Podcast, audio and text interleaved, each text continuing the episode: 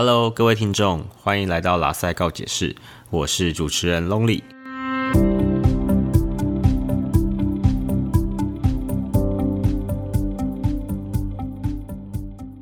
大家好，今天呢，请到了一位特别来宾，是也是他有做 Podcast，是两代之间的主持人。那我们来欢迎幼鱼。嗨，大家好。好，那我想问一下，就是因为幼鱼他是我的算亲戚啦，所以，我我们在这种乡下地方才有办法找到他来，就帮忙录制这个音这样子。好，那我想要问一下，就是你的节目两代之间大概是在聊什么？我两代之间主要就是两代之间的话题，那主要就是上一代跟下一代。对这样子的差异，像是可能上一代就会说你们下一代的人都没有竞争力等等的，嗯，然后下一代人就会觉得现在的社会现象已经不一样了，那为什么要用上一代的标准来看下一代？所以就是会衍生出各种问题。那我就是针对两代之间的各种问题来做节目，这样子。嗯，其实这个节目我觉得真的蛮有教育意义的，因为我觉得很多不管你是哪一辈的人，其实你都会跟你上一辈的人有一些价值观不太一样的地方。对，所以我们今天就是来探讨一下这个议题。那其实，在录制这个节目前，我就有先昭告我们的家人说我会录嘛，然后像你妈妈也有帮忙宣传，嗯，然后我就会说，可是你不知道我们是要来讲你们的坏话吗？他知道这回事吗？应该不知道，不知道哈。就他有一次来我家，然后我就说，哎，可是我们是要录一集。要来讲你们就是大人的坏话啊，对，然后我妈就跟我讲说，我妈就呛一句狠话，她就说，其实你们也是很玻璃心的。她说，我们也可以开一集来讲你们的坏话。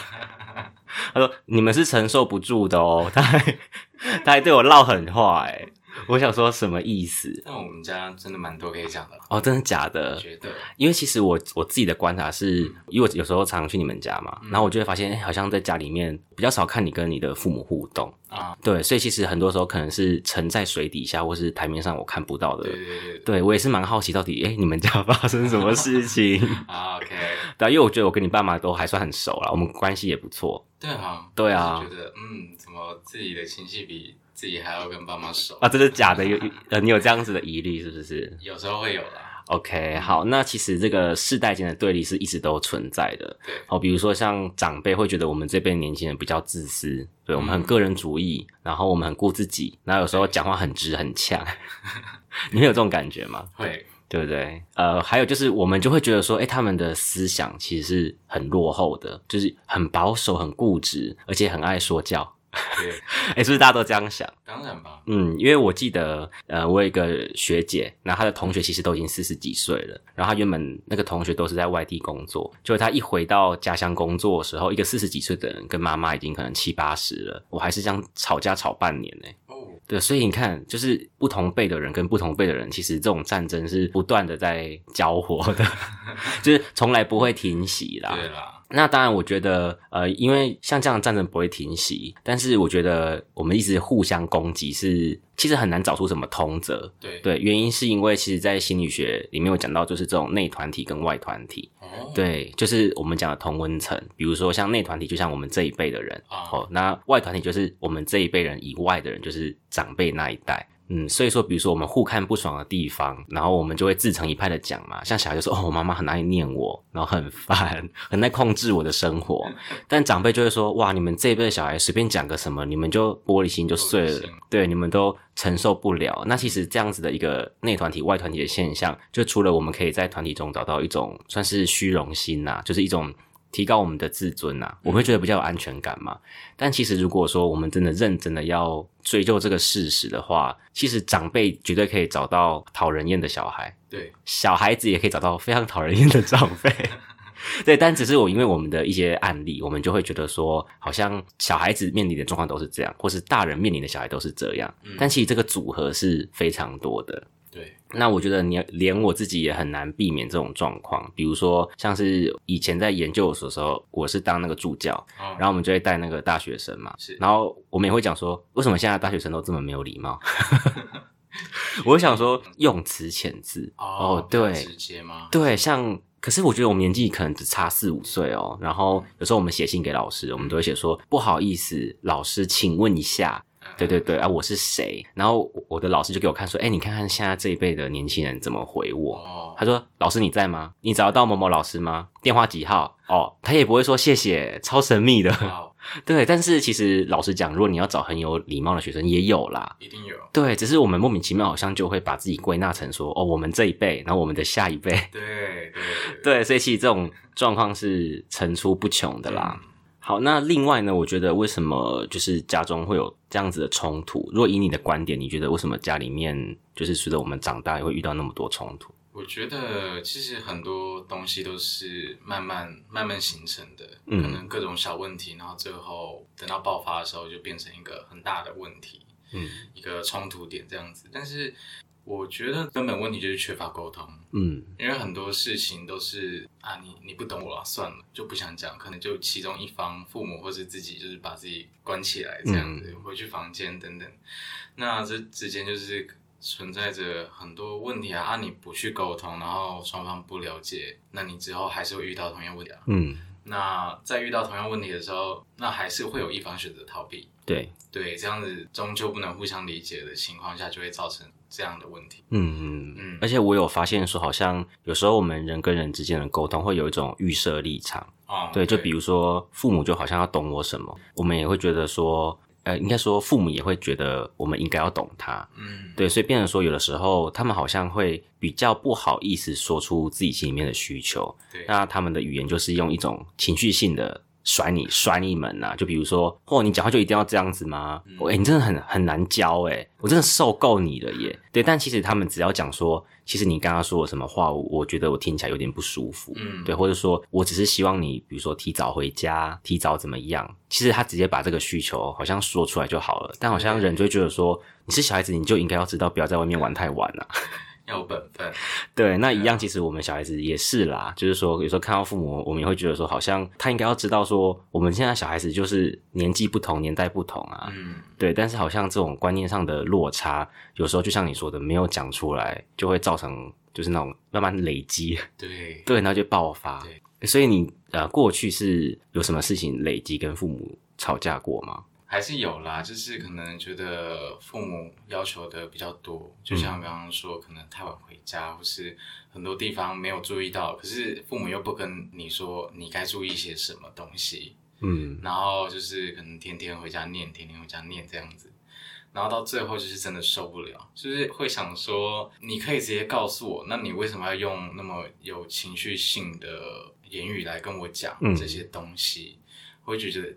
呃，很委屈，嗯，就是突然自己原本心情很好，结果突然接受到一方就是猛烈的炮火这样子，就会自己心情是这个掉下去。哦，喂，我不知道，就是你的父母会管你很晚回家，他会哦，有时候会，其实哇，真的哦，对，啊，他们是会夺命连环扣吗？还是？哦，我记得大概在国中、高中的时候会，嗯，那其实也差不多九点那个区间。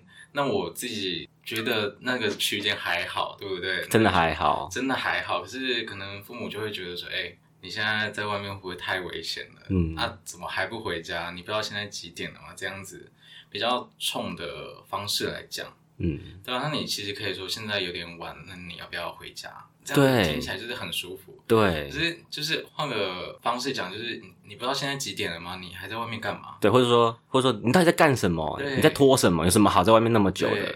对啊，听起来的感觉就不太一样。嗯，尤其像幼宇，你是在台北念书嘛？嗯，对啊，台北的九点是我们这种乡下的，像是中午十二点，好不好？对啊，夜才更美丽耶。才 刚开始哎，这是父母搞错了，我们才刚开始要嗨起来。城市的生活真的是如此，对对，因为其实我觉得，而且有时候很有趣哦，好像他们看不到你的时候，争吵就比较少。但其实我们在都市生活，是以前我们在念书的时候，我们一样是这样搞，对不对？比如说我都很晚回家，比如说我都十二点一点回家，可能也没有干嘛，有时候是喝个小酒，或是去比如玩个桌游，真的玩的比较晚，其实真的没什么。但是不知道为什么，只要回到家里面，这件事情就变得很大。对啊，这很大条，没办法在家里出现的这种情。嗯，对，我真的没有想到，我以为你的父母都不太敢念你说。哦哦哦，但我没有哎，真的假的？还是会念，因为我一直以为你姐啦，嗯，对你姐才是那个就是常常被攻击的对象。可能会觉得说，因为跟我攻击无效吧，就是哦。因为我常常也是蛮冲的，所以就会到最后可能就是我就会放弃跟我沟通，嗯。就觉得跟我沟通的话，就是还是会被我攻击回去，嗯，那倒不如攻击我。他们没有，说你怎么变得那么会顶嘴倒是没有哎、哦，因为其实这个状况我叛逆的非常早，大概国小的时候就叛逆，国小。嗯国小的时候就叛逆期了，奇怪，我到底有没有真的认识你啊？真的假的？怎么说？那时候你会哦没有浮上台面了。OK？但是那时候就是不管自己的妈妈骂我什么，我就会骂回去的这样情况。哦，所以其实他后来有一个说法，就是呃，跟我吵架就像在照镜子，嗯，其实就是从国小那时候开始的。嗯，后来就会觉得说跟我攻击无效，那去攻击我姐姐好了，这样子。我跟你讲，你你姐的事情最近又有发生一件事情，嗯就你姐不是在日本打工吗？，对，然后他就是好像本来说四月底要回后来，来可以成五月嘛。对，然后你妈对这件事情就是不能接受，嗯，然后就好像疯狂的攻击他，好，对，然后其实这件事我知道，然后后来就是因为你妈最近就是要来我们家嘛，好，对，然后他就 他就有讲到类似的事情，然后我就说，哎、我们这集是要特别讲你们的坏话哦，嗯。然后你妈又说，我跟你们讲，很多时候我看到小孩子。我都不敢讲，你妈说她都不敢讲。她说：“哦，我跟你讲，我我怕我讲了会怎么样，我们都要想很多呢。”然后我就我就会讲说，包含对你女儿也是这样子吗？然后你妈就不讲话。Hello，舅妈，你听到了吗？被我抓到小辫子了，对不对？因为她不敢惹你，嗯，对她指的不敢讲，应该就是指你啦。对，但是可能敢讲的部分就是你姐姐这样子。他应该也是突然有感而发啦。嗯因为在我接收到这些讯息的时候，其实没有联络，对所以他应该只是有感而发，并不是我们那个时期发生什么事。哦我真的有一阵子没有联络，但其实他好像可以直接跟你说，就是哎、其实妈妈很像很久没见到你，很想你，对不对？嗯，对，会让你感觉到比较哎、被在乎，比较温暖哦。对，嗯，那时候其实我也有跟就是我的家人讨论过，嗯或者跟你妈妈好像也有类似讲到同样的概念。就我之前有念过一本书，然后他就有讲到说，其实小时候父母的教育其实对我们影响很大。比如说小时候你的父母可能对你是比较凶的，或是对你有一些可能打骂教育，我们说叫毒性的教养。那其实这教养都会影响到我们日后。比如说有时候我我们对于某些点我们就很敏感，或是我们吵架的方式就是很冲。但有可能就是因为小时候我们的父母在解决我们之间的问题的时候，他们就是用这种方式对我们，所以我们其实在，呃这种权力不对等的关系下，我们其实学习到的就是很容易学习到这样的特质啦。对，那当然，我觉得考虑到父母的层面来说的话，我觉得他们在那个年代的确有非常多的打骂教育，嗯嗯，对，或是说可能真的农耕时期，然后不是每个人家里都过得很好，然后尤其我觉得我们父母都算是比较辛苦的家庭长大的，对，对啊，那他们自然也不会学习到说怎么样子跟小孩子沟通，好像是比较正向一点的，比较嗯温暖的，好像比较不会。对，就只能用他们的经验来教我们这样。那你有没有想过，就是你在就是你叛，你说你很早就叛逆了嘛？嗯，那你有没有做过什么最叛逆的事情？最叛逆的事情大概就是回嘴我妈妈吧。哦，回嘴哦，对啊，但这种回嘴其实就是更带有情绪性的回嘴啦，嗯并不是单纯就是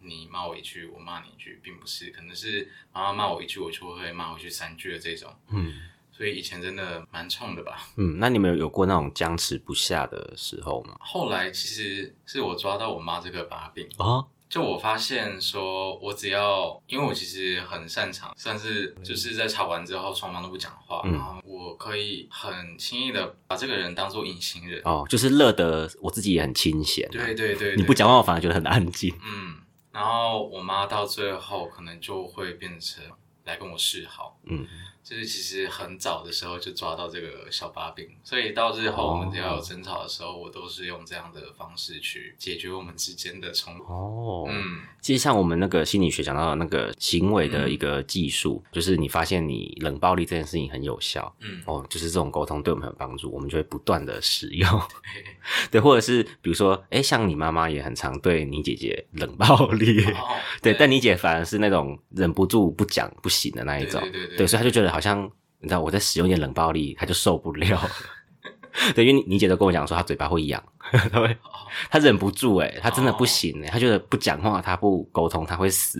难怪她就是被欺负的那一方。对对啊，但是她也是属于那种比较天真一点的。对啊，嗯，好，那我想问一下，就是我有归纳出几句嗯话，然后是可能我们这辈听到会觉得比较不开心的话。那我来念念看，你觉得哪几句你真的听了很有感受？好，好不好？比如第一句，你们这一代哈都是不尊重长辈的啦，会觉得不开心，会不开心？是我也没有做什么啊，你为什么会觉得我不尊重？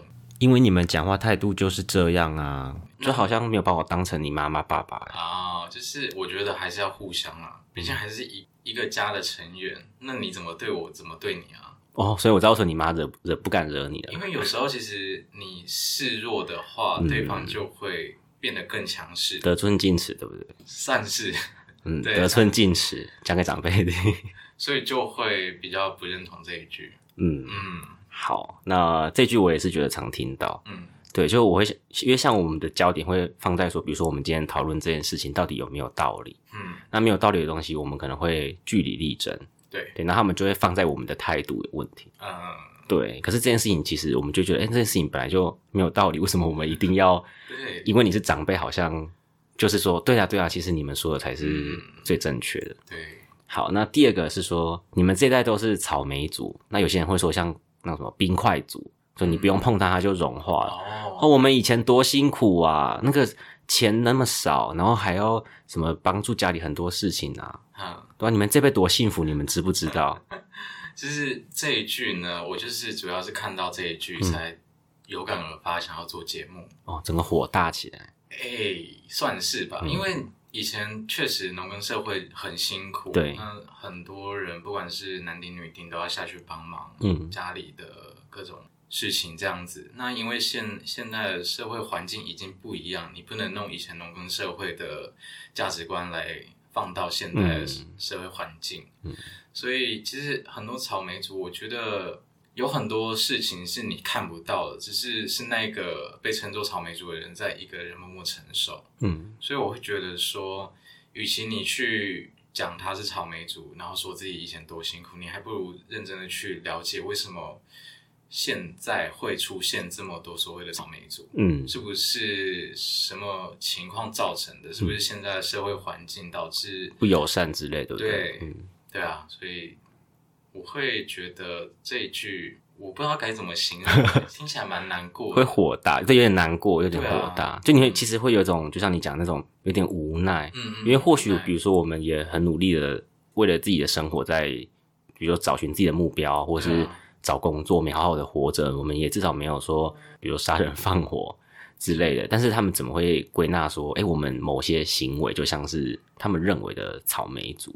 对，因为现在已经不是像以前那样子，努力就会有一片天。嗯，对，现在已经没办法像是这样子的。对，就比如说以前有房产，嗯然后或者说以前啊，不是说什么那个钱会延到那个脚脚踝脚嘛？踝脚踝，对对，现在不是，没办法。对，现在没办法。那其实我以前也有听过这句话，嗯，那我通常的回应我都会找出他们那一辈草莓族的代表。哦 对，因为其实每一辈都有那种很软烂的人，你绝对找得到的，绝对找得到。同事、亲戚。啊，然后我就会反问说，哎，可是某一个人好像也很符合你们所谓草莓族，可是为什么你们不会认为你们那一辈的是草莓族？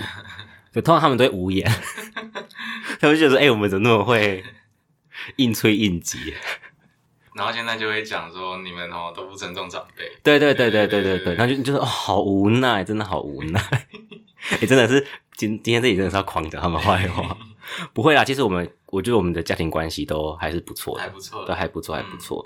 而且这一句他说你们这一代是草莓族，然后就像你讲的年代不一样，所以有时候我会跟比如说我自己的家人沟通说，如果说你有办法在那个年代生下我，那我说不定我一样可以活到这个时候。可是没办法，我们就是过不去那个时光。对，对啊，所以你们说我们是草莓族，但是很抱歉，我们就在这个年代生下来，我们要怎么样去体谅你那个年代的辛苦，就是不可能的事情。嗯，对，但是我觉得更回应到的是说，你们会觉得是我们是草莓族，是不是因为你觉得我们不听你们的话？哦，对，你们讲什么我们不听，所以你无法控制我，不像以前那样听父母的话，所以我们就是你们心目中那个草莓族嘛。嗯，对，我会有这样子的一个假设啦。哇，对我我不确定，但是我有时候会这样觉得，因为我觉得通常会讲出这句话，都是因为你有些地方忤逆到长辈的观念。对，就是可能因为没有听他们的，所以导致你可能挑战到了。对对对对对。好，那我们现在来讲第三句话，就是现代的教育对你们太友善了。以前哈，我们都是被这样打打骂骂长大，那老师对我们多凶，我们多以前是多威权的时代啊！哇，你们现在诶连体罚都不敢呢。哎，我其实呃经历过体罚的，哎，我也有哎，末代嘛，算是末，你应该是末代，我跟你的年纪应该你应该算末代。嗯，像像我到小学三年级，包含三年级以前，都还是有这样子的一个教育方式，嗯，就是你只要做错，你手伸出来。那种，那有有被爱心小手打过，哎，我也有，也有被那种热熔胶有吗？做不是不是，以前是做那种木椅，那板条对不对？哇，很可怕。不愧我们应该是同一所学校的，对啊，老师的招怎么都不换一点？嗯，哦，哎，以前我们是有那种，就比如说老师，比如说你几项功课没做，嗯，然后老师就会点号码上去，然后就你几项没做，就打拿那个小手就扛你几下，少几分打一下，你有体验过？有有有有有有有。天呐！对，然后还有有一些是那种，就是有点有趣，可是又有点折磨。就是他，比如说会在你的胯下放一个水桶，嗯，然后让我们在那个脚上面夹那个你可能没有写完的课本。哦，就是比如说夹个有数学习作，嗯，对，或者什么国文讲义，你夹不住你的作业就烂掉。对，或者说你就夹着十分钟。天呐！对，或者说顶在头上。像那个马戏团 民俗技艺有没有 转盘子那种感觉？对，然后其实我想说，对啦，其实我们不有像他们以前那，因为像呃，我听过一些长辈，就是以前不听话就直接，比如说课堂上会被老师扇巴掌的。哦，我有听过。对，但是我们嗯是不会到那样，但其实我们也是有经历过体罚。对对，那其实这个我有另外一个想法，我都会跟父母讲说。对，其实你们以前真的是经过那很辛苦的事情，但是不代表被打就是对的啊。对，对啊，就是这件事本质就是错的，所以你拿那个来跟我们比说好不好，其实很奇怪的，因为本来就不应该打你们啊。嗯，对我们本来就不应该被如此对待的。对，那所以这没有什么好，我们是要比烂吗？还是没有什么好比？对，没什么好比的这样子。嗯，好，那我们下来第四个哦，就是。父母让你们太自由了，哦，才会在外面很像学坏，那学一些有的没的回来。那你总不可能二十四小时完全监控，嗯，对啊，那总总是还要还是要自由，你总不可能像是某些国家还是没有所谓的自由可言，嗯，对啊，我们生活在台湾，我们有所谓的自由，你还是要学会放手，嗯，放手，我觉得啦，对，然后小孩终究会长大，对对，就是我觉得好像。要能接受你的小孩子跟你是独立的个体这件事情，我觉得在以前的长辈来说很困难。嗯，对，像我有朋友是三十几岁哦，然后他妈妈连他开果酱用哪一只手都要规定。他就说，因为你开果酱说，他说你要放在桌上开，然后用哪一只手怎么施力，你不可以在空中开。为什么？没有，因为他就觉得说就是要这样子。太荒谬了，对我听起来说怎么可能？对啊，对啊，然后或者是你有一些比较新颖的观念，对，等下我们可能会提到，好，就是比如现代的一些可能比较狂放，比如说像性之类的啊，有些父母想说，奇怪，你在外面念书是念到什么东西？对，你怎么会讲出这种话，惊世骇俗？哎，对啊，你们是交什么坏朋友？怎么会讲出这种话？对，对，就是类似这一种，嗯。好，那第五个就是我今天会念你，是因为是要对你们好。我把我们以前过去的经验传授给你，你知道不听老人言会吃亏在眼前呢。嗯，我觉得本质是好的，就是他弄错方法。哦，嗯，对你把你的经验告诉我，可以吸收，那当然没问题。可是当你今天用不一样的言语或是语气来，那种态度的情绪，对不对？对这件事。来告诉我这件事情的时候，反而没办法真的吸收到你所想要表达的东西，不能吸收到你的怒气，因为情绪被调，我们的情绪也被调起来了。对，嗯，对我我觉得的确有一些观念，或是一些比如说像有时候像我在职场上工作的一些要注意的事情，嗯，那像我觉得长辈上的确是能够提醒或是给我蛮多的一些建议。对，对，但有时候他们的那些可能用词的方式，会让你听起来很抗拒。就是好像会把你讲的，好像什么都不会，还是说你就是怎么样怎么样啊，不用讲那么多，反正我以前就是怎么样，一无是处。对，那其实我觉得好像换一句话说，比如说，哎，你有没有考虑用什么方法试试看？因为我以前的经验是怎么样做，好像会比较好一点。嗯嗯，对，好像就是要把这种语言转的比较正向一点，会比较好。那接下来我想问一下，就是你第一次发现，就是跟父母的价值观观念不同的年纪，大概是什么时候？大概国小吧。国小哦，那你很早哎。我比较印象应该是小四搬家以后，嗯，对，从那时候开始，因为换了整个换了新环境，所以一整个大环境的变化嘛，然后导致让我觉得说我必须在新的环境有新的新的自己嘛，嗯，对，你要去把自己变得跟新环境的。可以适应新环境，嗯，那就会开始有一些不一样的想法，嗯，然后就会开始吸收，哎，朋友说什么，然后我听，然后家人说什么我不听的这种情况，然后到最后会开始反思，到底哪一方是对的，哪一方是有点疑虑的，嗯，对，不一定每个人，不一定大家都是错的，不一定大家都是对的，那可能你有疑虑的时候，你就去反思一下。所以就会差不多国小的时候，嗯嗯，快国中的时候就开始跟自己父母价值观有点不一样。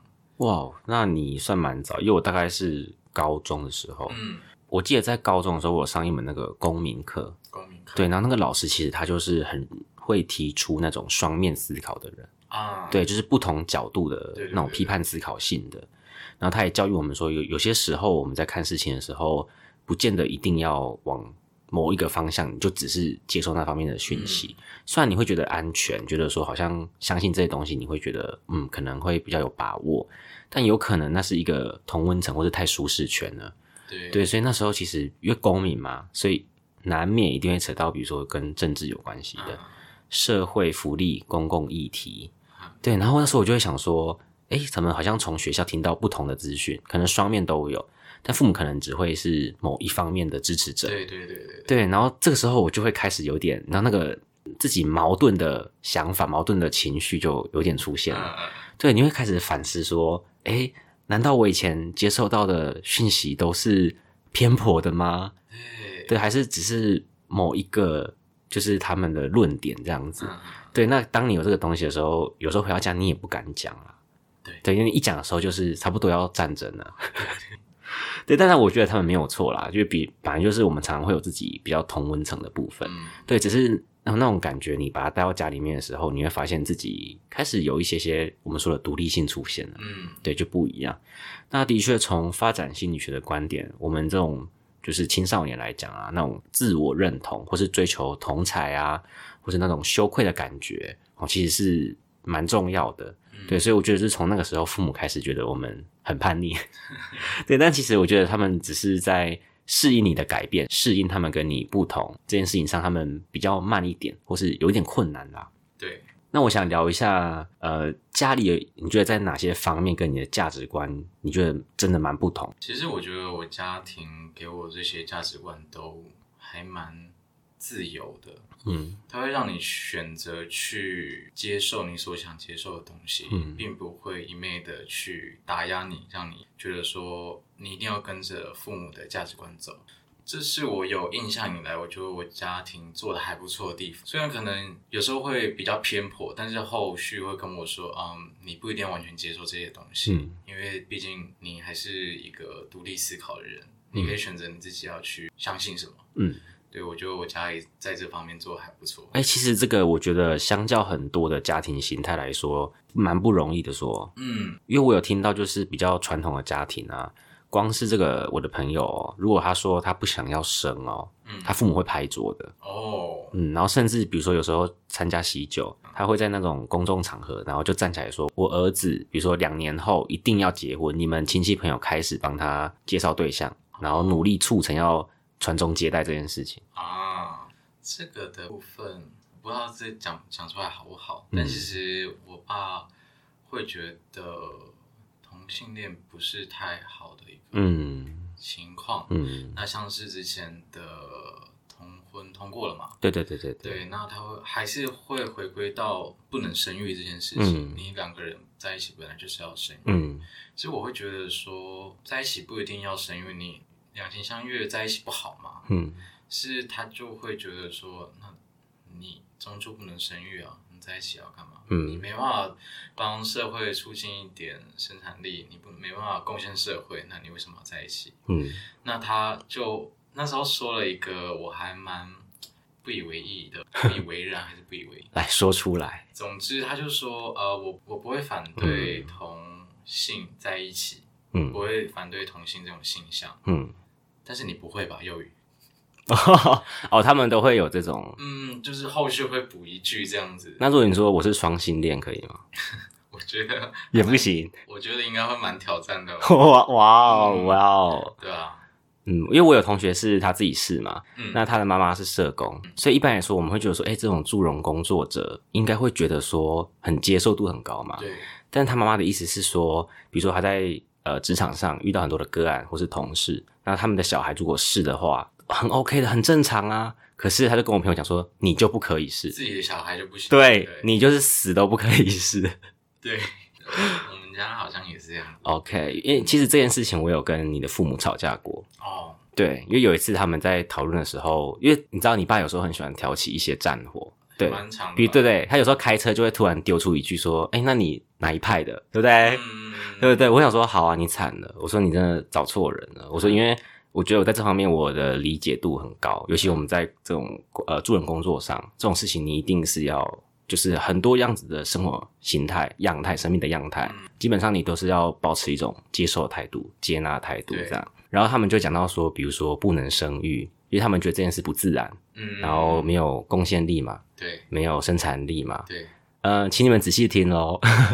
然后那时候我怎么反驳他呢？我说，所以你跟你的老婆在一起只是为了生育嘛？那所以不孕症的人他不应该存在这个社会上吗？对，那我还反问他一句，我说：如果你认为不自然的东西就是不好的，那请问一下，为什么你要接受医疗？你要创造这个城市、这个水泥的我们的生活形态？你破坏了生态环境，这是很不自然的耶，对吧？嗯，对啊，你你干嘛接受医疗？生老病死是人类必经的过程啊！你是强调自然，那你不要去看医生哦。我们医疗那么发达是错误的，这种事情要被泯灭掉。对，然后还有比如说像你刚刚提到的说，对这个社会你有贡献力嘛？嗯，然后我就问他说，哎，像因为你爸的职业是警察，对，这可以讲吧？哈，可以啊。我就问他说，那我想问一下哦，就是你抓的那些嫌犯里面是异性恋多还是同性恋？基本上是异性恋多吧？对，你能看到那些家庭的家暴啊、虐儿啊，全部都是异性恋呢。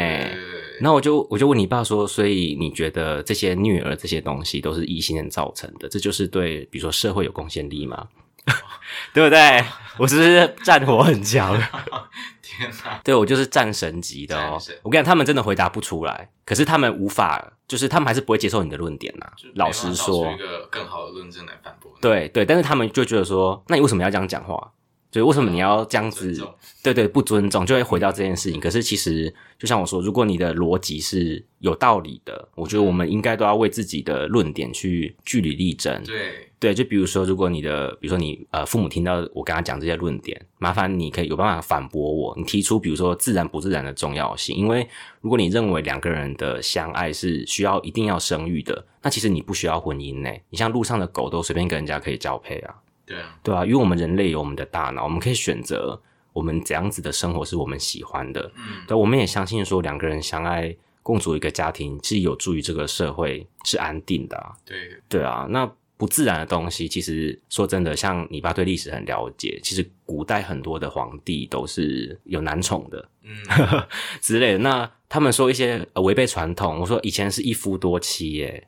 对不对？我就跟你妈妈说说，哎，以前是一夫多妻。我说你老你怎么可以只跟你老公？你应该允许你老公有很多的妾室啊，对不对？或者三代同堂，这才是我们中华的传统观念。我讲你妈就整个溃体了，她想说这个小孩子怎么这么难沟通？对，因为我我的逻辑应该是没有错吧？没有错。对啊，最传统的观念是一夫多妻啊，而且我说，像我就说，我还跟你妈说，我说像你的教育程度还太高了。我说以前你是要在家里养鸡的耶，女子无才便是德啊，对不对？你的传统观念跟那什么自不自然的东西，到现在其实都随着年代有一些改变了。嗯，对，但是其实我也是可以理解为什么他们不能了解啊，因为他们可能就从来没有认识过同性恋的朋友。哦，对，台北很多吧，很多，都牵手在路上吧。嗯，对啊，很正常啊。，对啊，对啊，那甚至有一些，比如说我们参加的球队，以前的球队，呃，各式各样的呃不一样的团体，对啊，其实很多同性异性人都生活在一起，很快乐，那个画面其实蛮美的。对，而且有时候你可以一些交流啦，就比如说，如果你是异性恋，嗯。那同性恋通常都会跟你的，比如说你的女朋友比较好，对，对，或者跟你男朋友比较好，就嗯 T 之类的，T 婆之类的。嗯那其实你就可以问说，哎、你们女生的心里可能在想，或者哎、你们那个男生到底在想什么？嗯对，其实有时候他们因为跟你没有什么利益冲突，他不会去抢你的、你的东、你的菜，所以他反而可以就是在中间扮演一个那个，就是好像传递者吗？还是一个比较那种居中协调的媒介，是不是？嗯，对啊，我会有这种感觉了。我也蛮认同的，哦，真的哦，对啊所以你呃，你的同学应该是都会有这样子的朋友，当然会有啊。嗯对，那之前也有有一个比较好的嗯同性恋朋友，可是就是以前不知道这样子做非常的不妥当，是有捉弄他，哦可能试着撩他，结果嗯就真的好死不死就中了。哇，哦，我知道，有有时候你知道男生在一起就是呃摸鸡鸡啦，对不对？呃，倒没有，哦，以前我也会，他就推来推去啊，然后在那边打滚啊，那边你知道勾你的头啊什么之类的，就搔你痒啊，之类的。对，呃，然后总之就是不小心撩到他，哇就是后来他因为这样就消失了一个多月吧。哦因为我们都是在社桌聊天，对互动这样，他就他走心了，对他真的走心。后来有讲开了，嗯，虽然很对不起他，但后来有讲开，然后也好了一阵子。那直到他去年毕业就没有再联络这样。哦，以前我在念书的时候，我的室友也有这种困扰啊，嗯，就他他我室友是一个比较黝黑运动型的男生，然后他就被一个就是他同班同学男生也喜欢这样子，嗯然后你就常常看他们走在一起。就是他，其实我自己看了，我觉得哎，画、面挺美的，就是你知道黑白配的感觉，就一个很白，加一个运动型的嘛，对啊。但是后来就是因为这个男呃，我的室友他交了女朋友，嗯，对，所以那个男生他开始有点走心吃醋这样，对，但他们后来讲开后，其实还是蛮好的朋友啦，对，因为其实感情上不喜欢，你就真的不喜欢啊，嗯对，所以我觉得不管怎么样，都是呃，感情是自己的责任呐。那不管你能不能生，其实都是要，那是自己的命运。那我们自己的生活，我们应该要自己负担起来。嗯、就算你可以生，比如说养儿防老的观念好了，那其实也很多小孩子很坏啊。对啊，然后我我在医院看过很多啊，比如说家里的环境很优渥，那爸爸可能是哦有头有脸的人哦，他的小孩就是吸毒，然后开名车什么之类，但是都是搞那种很坏的那种，可能轰趴、吸毒趴，啊，对，所以他可能就会被送进医院来。对啊，那你说这样子小孩，你奢望他能够养你？对啊，对，对啊很难说。对啊，对，那父母会觉得会有这样想法，我就跟他们讲说，那是因为我们刚好蛮乖的。嗯，我说我们是好的样本啊，啊但是我们周遭你的同辈要举出来，我马上就可以挑出几个让你嗯看看，这样子。对啊，对，那他们就想说，好吧，你这个死小孩，很会顶嘴的那种感觉。嗯好，好，那接下来我们讲讲看，就是因为刚刚讲到是性别嘛，嗯，那我们现在说说看政治观好了。政治观，，对，其实我知道一些秘辛呢，因为我常在家里面做很多的观察，什么样的秘辛？就像比如说，呃，因为我觉得我们这个年代的年轻人，我们一定不会像以前一样说一定非得哪个颜色支持，你当然会有些倾向是很正常的，对但你不一见得像长辈说的，比如说他非得一定要什么颜色，对吧？对对泛泛蓝泛绿，对对就是这两个对对对对对。但是我自己观察到一个现象，嗯就是说，如果他们在支持某些颜色的时候，刚好这个议题啦，你跟他的观念是不合的，嗯他们就会把你讲成你绝对就是另外一个颜色。啊，对，你你们家会有这种情况吗？会，好像是超敏感的话题。真的蛮敏感的，嗯像是之前有一个总统候选人，但对。是我们家真的蛮支持他的，嗯，但是我并不支持他，对。但是我就莫名其妙被冠上，那你是不是支持另一个人？对。对，对，那我我不觉得说我不支持他，我就是支持另一个，那你为什么要把我讲成这样子一个？听起来很非黑即白，对啊，非蓝即绿。嗯，我觉得蛮困扰，甚至我的父母其中一个人呢，就开玩笑对我说，就是那时候要选举，对对对，那我刚好岁数到了，也可以回来选举，这样子选总统这样子。然后我的父母其中一个就跟我说，如果你不是要投我们所支持的这个人，那你就不要回来投了。有点半开玩笑，对，其实我知道这句话是真的。对啊，就是好，我听得出来是真的，你不用特别跟我说是开玩笑，但是当下听起来就是会觉得不太开心吧。嗯，而且我像我的话，呃，我也有被问过，他们就讲说，你谁都可以投，你就是不能投某个颜色，嗯，对不对？对啊。然后当下我就会超生气的，然后我就会反问他，我说好，那我今天叫你投，我说我说那我要求你嘛，我同样要求你说你只能投这个颜色，你要不要？我说我但为什么我要？那我就问他说：“那为什么我要？”他们就会闭安静。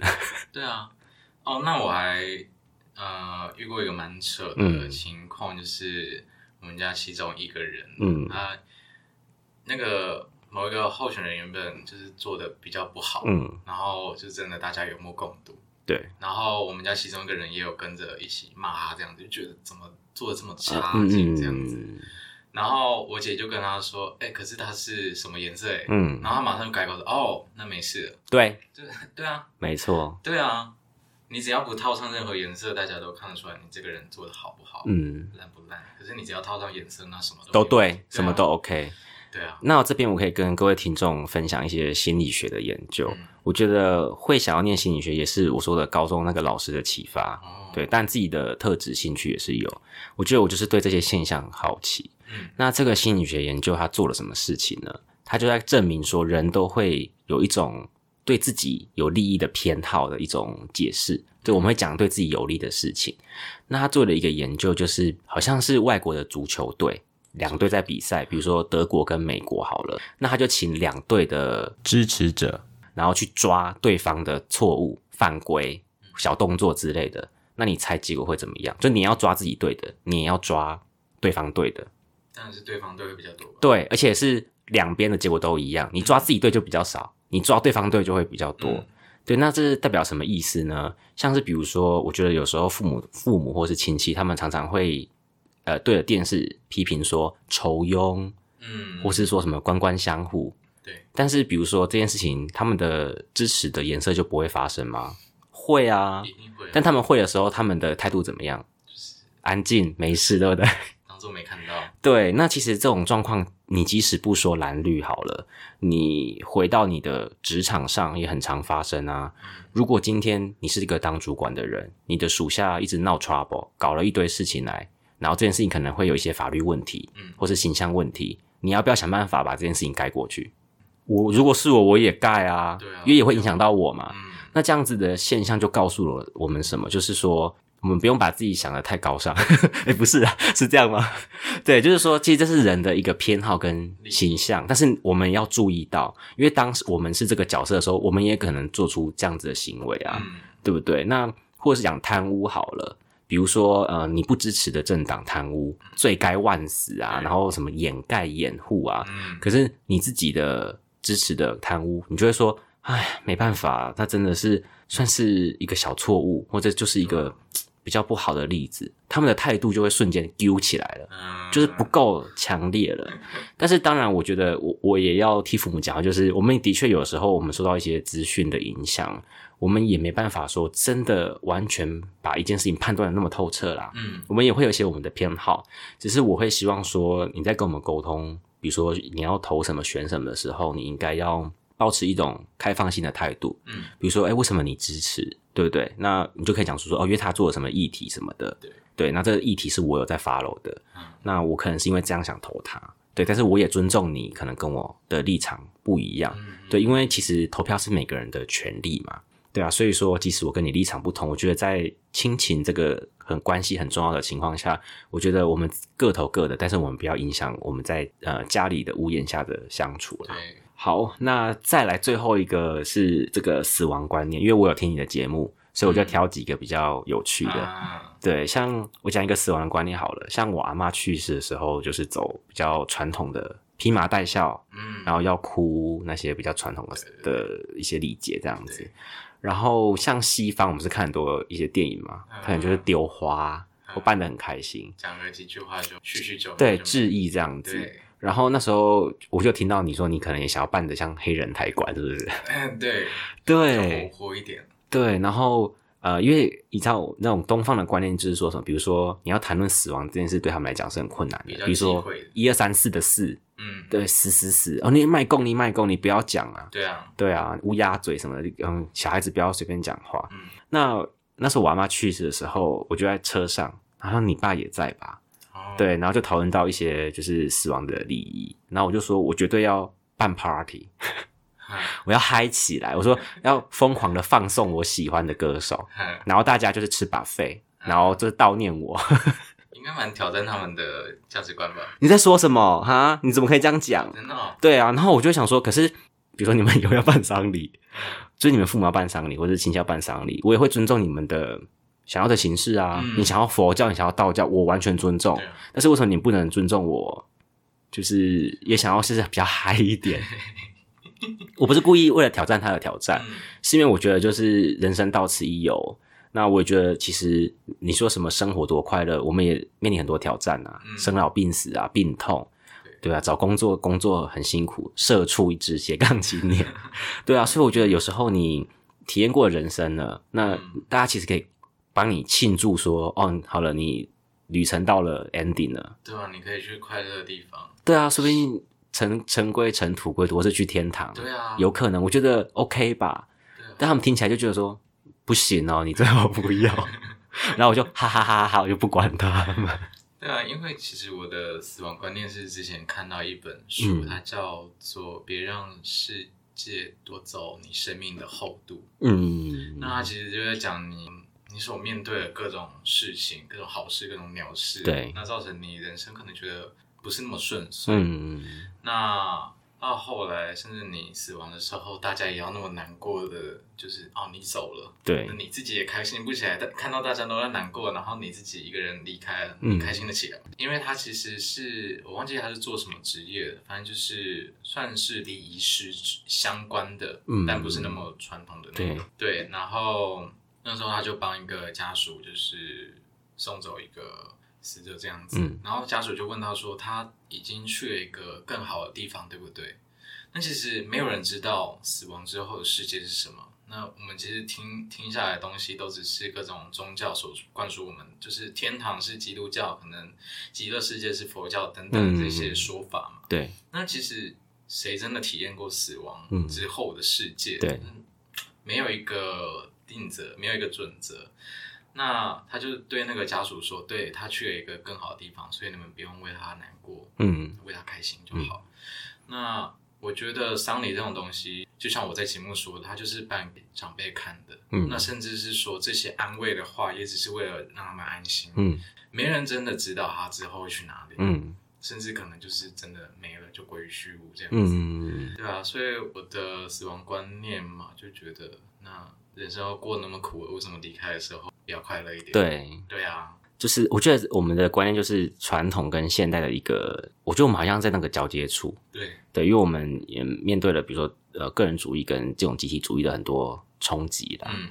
对啊，所以像是你刚刚提到的那个死亡观念，对吧？连这么一个蛮小事情，其实我们都好像就像你讲的，要花很多力气去表达跟沟通。嗯，应该说要很平心静气的去说服。或是跟我们的长辈讲时候，真的也是有时候是有点难度，对啊，那对啊，还有一些比如说宗教观之类的，然后像我就听过他们就说，比如说叫我不要做某些事情，因为你做了可能会有一些比如说轮回的问题，你下辈子可能会变成猪。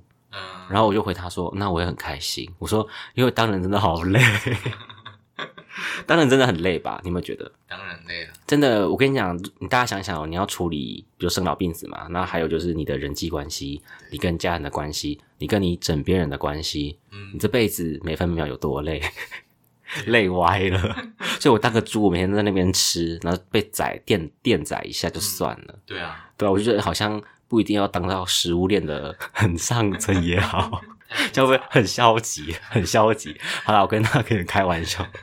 大家真的要相信我这样子。好，那呃，今天时间差不多，那我想问一下，就是幼鱼，你有没有，比如上完今天这个节目啊，你有没有什么，比如说你的节目，或是对我们今天这个对谈，你有什么话想对听众朋友说的？其实我之前有听到一句话，嗯，也刚好今天说到教育价值观这些东西，嗯那就有说到这句话，他是说，有的人用一生治愈，有人用童年成就一生，嗯，所以我觉得你其实从小的家庭教育就非常重要，就像刚刚有说到，你家庭教育会让一个人变成他后来的样子，对。所以，不管是沟通也好，不管是其他的方式也好，我觉得，不管是父母还是小孩，你还是要互相理解。嗯，你不能总是用一些情绪性的言语或是方式来对待彼此。嗯，那如果你可以有更好的沟通方式的话，那我觉得不仅是对父母而言，甚至是对小孩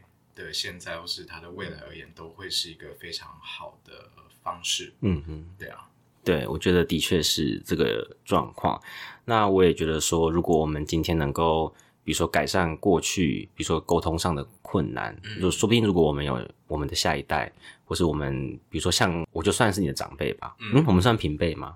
算平辈啦，年纪比较大一点的平辈，对对，但是我就觉得好像就不需要有一种那种好像有有架子，或是有一种好像我一定要指导你，非得要如何做，对，就是我不会觉得我不会太去干涉，比如说我的弟弟妹妹我的人生这样子，对我都是觉得很开心，大家有各自的精彩可以去做这样子。那当然，我觉得沟通也蛮重要的，对啊，像你刚刚提到，那讲到沟通，我觉得最重要就是我觉得情绪一定要控制好。对对，因为情绪来的时候，我跟你讲，绝对讲不出很理性的话。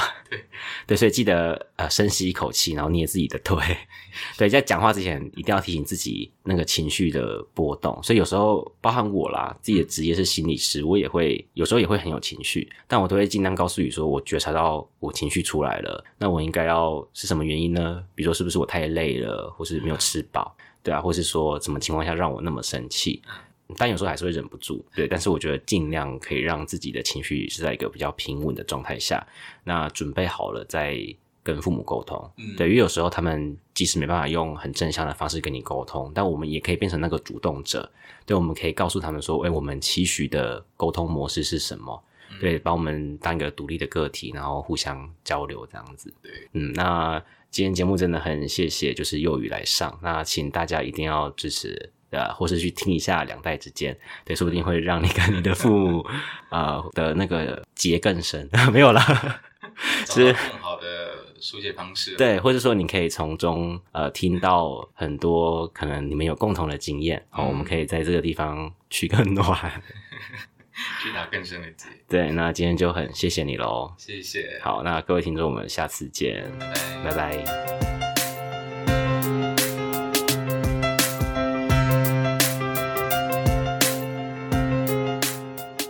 嗨，各位听众，我又回来了。本集已经结束。如果你喜欢我的 podcast，欢迎你像老鼠会一样一个就一个帮我分享出去，也可以评论或是私讯给我你的看法哦。另外，如果你听完我的节目觉得很有收获，也非常欢迎你抖内给我一笔抖内一事情，拜托拜托，开玩笑啦。拉塞告解释，我们下次见，拜。